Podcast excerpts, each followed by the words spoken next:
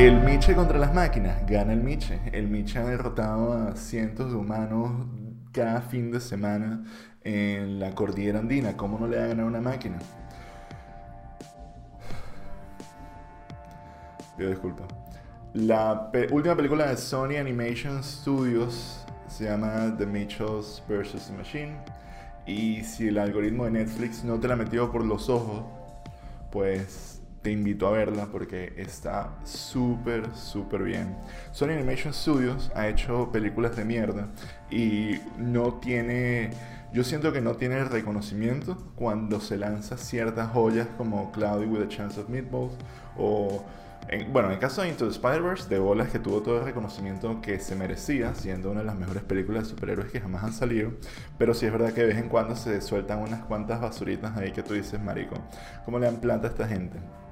Ese no es el caso en esta película. Yo creo que ya eh, Sony Animation Studios ha dado un giro con cierta consistencia de qué es lo que, de qué es lo que les funciona y se van a mantener en esa, en esa, en esa línea para poder competir con, bueno, para poder competir con estudios que para poder competir con Pixar, para no tener, pues no tienen que competir con nadie más. The Mitchells vs. Machines seguramente em, le va a pasar algo que le ocurre a muchísimas películas que hacen referencias a eventos cotidianos actuales. Hay mucho juego en esta película que si de filtros de Instagram, YouTube, eh, temas de redes sociales, usar el teléfono, no sé qué tan... Cosas que siento que hay cosas que se van a mantener vigentes por mucho tiempo, pero la estética de esta película está muy anclada en lo que es hoy 2021 y los últimos años. Incluso el humor. Creo que esa, esa parte de, de criticar y jugar con eso la hace súper entrañable para cualquier persona que la vea. La película está súper bien porque no solamente es bastante tradicional en, en, cómo cuenta la historia, sino que los personajes verdaderamente son, son cool, son divertidos. Y la película tiene muy buen ritmo cómico y te ríes. O sea, hubo varias partes en la película que me cagué de la risa. O sea, así tal cual.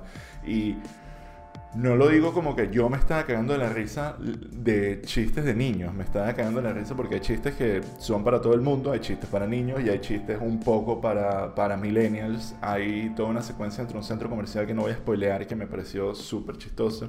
Y toda la película también hace también tiene como una temática toda campy y hay como que una relación bien montada entre, entre los personajes y el voice acting. Si bien no son un montón de superestrellas eh, tipo que Beyoncé es la eh, es la cajera de un supermercado alguna mierda de estas como en Pixar está súper bien montado. Maya Rudolph hace un buen trabajo. Danny McBride se la come eh, como el papá de la familia.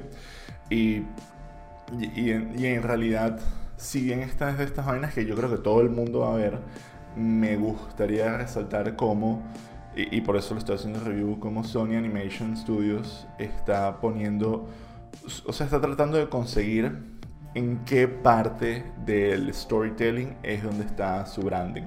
Y hay como que tres puntos específicos. El primero que va a poner es que tienen una capacidad muy buena de ser over the top y de no y de hacer historias y de hacer historias no tradicionales. Cuando digo tradicionales es como que princesas, em, no sé, em, objetos que hablan, véase carros que hablan, juguetes que hablan, mierdas de estas, sino que de verdad toman un concepto y, y lo elaboran. La otra parte es estética y siento que si bien Pixar parecen ser como que estos genios matemáticos que siempre tratan de, llevar a la pantalla lo que antes físicamente era, eh, técnicamente era imposible por, por, razones físicas o de computing o de algo así, acá hay muchos juegos, no solo de la animación 2D, y eso está bien y está resuelto, sino que también ves mucho juego con lo que es dentro de la animación 3D, cómo hacerlo un poco diferente y cómo llevar un poco más allá la la narrativa.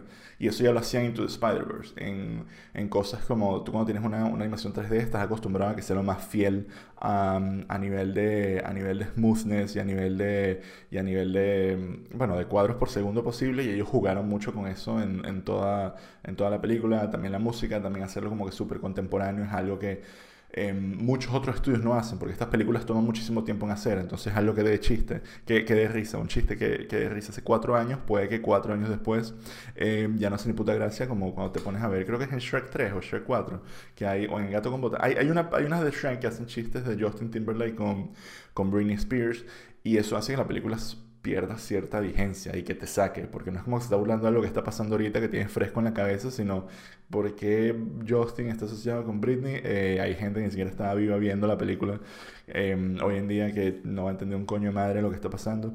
Y eso seguramente le pueda pasar a esta película, pero las películas también tienen una cierta, pertenecen a una época. Y me gusta que The Mitchells vs. The Machine no tengan, no tengan miedo a, anclarse en, en, decir, mira, esto pasó en el 2021 y estos son chistes del 2021 y si en el 2023 no te dan risa, pues bueno, que carajo, dieron risa en el 2021 y, y, y, a menos que tengas dos años de edad, pues igual puedes volver a la película y reírte.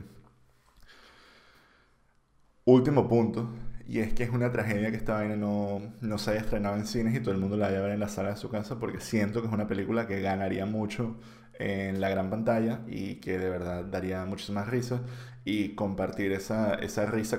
A mí cuando las vainas me dan risa en, en mi sala o en el iPad, yo lo único que pienso es que sería muchísimo más chistoso en el cine. No, no lo único que pienso, pero obviamente ese es como que mi, mi take. Ver esto en el cine rodeado de gente sería mucho más mágico. Y esta película también lo sería.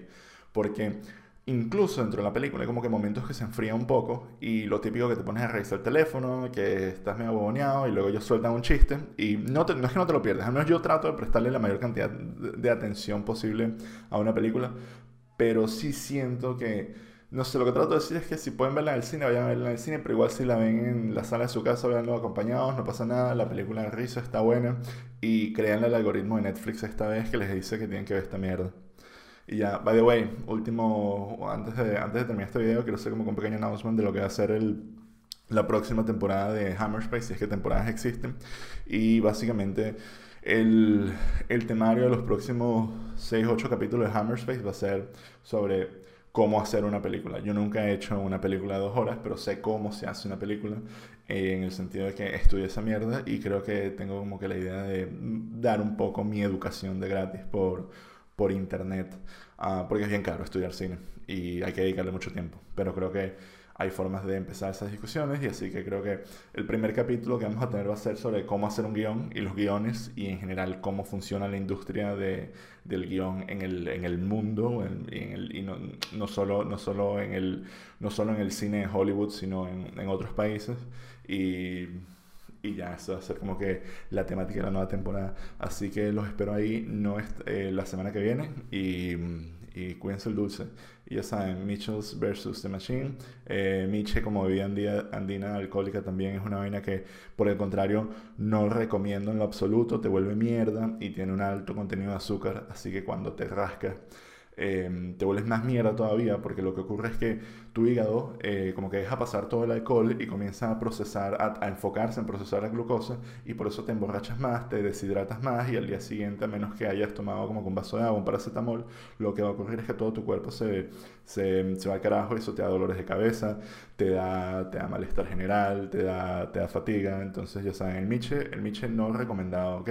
Mitchell vs. Machine, recomendadísimo. Thank you.